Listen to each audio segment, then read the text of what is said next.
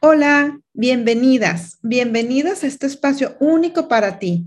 Soy tu amiga Nagabi Rodríguez y será un gusto compartir temas de liderazgo, crecimiento, historias que pueden inspirarnos desde la perspectiva de la mujer. Temas que nos ayuden a crecer, compartir, para ser. Sí, para ser nosotras mismas, para aprender y, ¿por qué no?, para desaprender. Iniciemos. Empezaré con la siguiente frase. Atrévete a soñar. Sí, atrévete. ¿Cuál es tu sueño? ¿O cuándo fue la última vez que soñaste en hacer algo? Y me refiero a esos sueños que te quitan el aliento, que hace que sientas que se te estruje el corazón, el estómago. A veces todo nace de una idea, una inquietud, un anhelo. Desde niñas nos empujan a un ideal como mujeres, de lo que debemos o no lograr. Desde ahí hay limitantes. Sí, por ser mujer. Y bueno, vamos eh, a medida que pasa el tiempo, nos vamos avanzando en este tema. Nos vamos actualizando en esas formas de ir pensando en nuestras familias. Yo recuerdo cuando era niña y tenía sueños y al decirlos nos delimitaban esos sueños. Y tengo que decirlo, muchas veces es generacional y no con mala intención. Pero bueno, al final era delimitar esas ideas que tenemos desde niñas. Les cuento una historia. Recuerdo una plática con amigas del colegio, todas futureando sobre el futuro. Yo hablaba de todo lo que quería realizar de grande, estudiar, trabajar, emprender. Siempre vi como parte de mi vida estar aprendiendo. Ahí mismo, expresando esos sueños, bueno, todas estábamos, pero a mí me tocó estar hablando cuando una profesora escuchó y sí se detuvo y me dijo, David, y bueno, pues ¿a qué edad te piensas casar? Los hijos, la casa.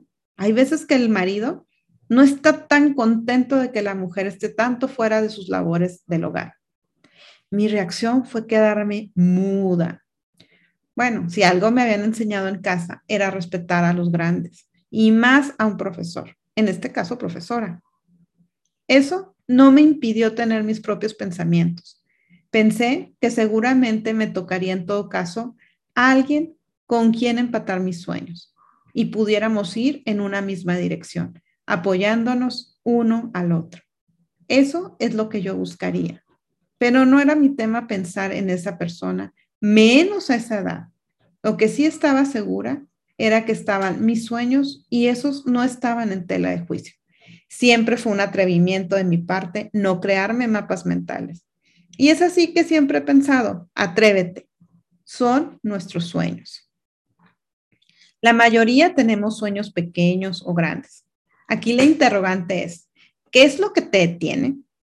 Mucho depende de la etapa de nuestra vida que estemos. Yo creo que un gran impedimento o una de las brechas que más, más nos detiene como mujeres es la brecha del momento. Bueno, Gaby, ¿y cuál es esa? Cuando decimos, no, no es el momento adecuado. ¿Por qué? Pues porque estamos estudiando, eh, porque estamos por casarnos, porque estamos embarazadas, porque el hijo necesita esto o la hija necesita lo otro. Y entonces vamos dejando a un lado nuestros sueños y pensamos, no, ahorita no es el momento adecuado para hacerlo. Recuerdo yo estaba en mi tercer embarazo y me encontraba en mi onceavo año laborando. Tenía 12 años de casadas y dos semestres en la maestría. Casada y con dos hijos y con el futuro resuelto, entre comillas, por tener marido, la mayoría de la gente me dijo, ¿para qué estudias otra maestría, Gaby? No tienes necesidad. Por favor, piénsalo. Es tiempo perdido. Y mi mente era, yo lo que realmente quiero es estudiar.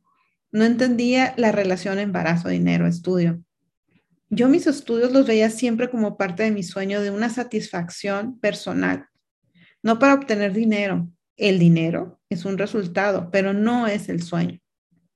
¿Acaso el mensaje era, si tienes quien te resuelva la parte económica, entonces mi crecimiento se detiene, se hace a un lado?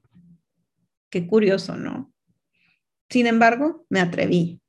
Siempre he agradecido los consejos. La verdad es que no soy de las que voy peleándome y convencer a todos de mis ideas, porque pues lo que me hace feliz a mí, pues no le hace feliz al de enfrente. y viceversa. Entonces, pues escuchaba, porque sí soy de las que escucho, pero veo también lo que realmente quiero y me atrevo. Así que continué y dije, mientras yo pueda, lo voy a seguir haciendo.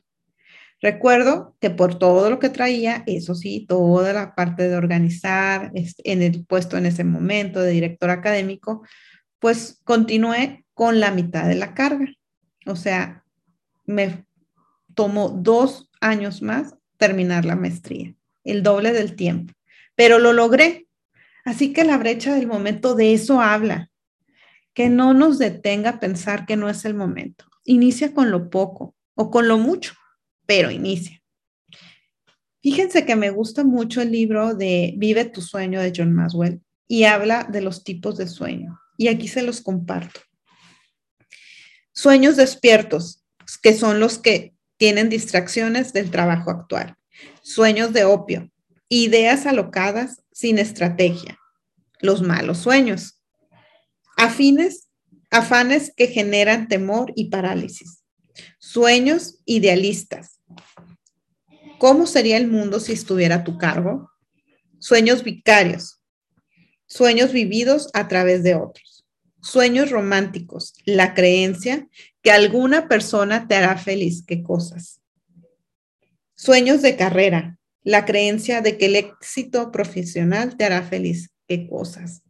Sueños del destino. La creencia de que una posición o título o premio te hará feliz. Sueños materiales. La creencia de que las riquezas o posesiones te harán feliz. Sueños de temporada. Un objetivo a corto plazo que tratas de lograr.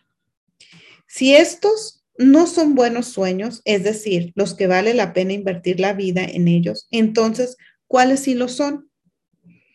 Y aquí menciona John Madwell la definición del sueño, lo que es para él. Y dice lo siguiente, un sueño a un cuadro inspirador del futuro que infunda energía a tu mente, voluntad y emociones, facultándote para hacer todo lo que puedas hacer para lograrlo. Así que un sueño genuino es un cuadro y un esquema del propósito y potencial de un individuo. Y muy cierto, ¿cuál es tu potencial? ¿Cuál es tu propósito? ¿Cuál sueño va alineado a tus creencias y valores y de lo que realmente tienes de propósito?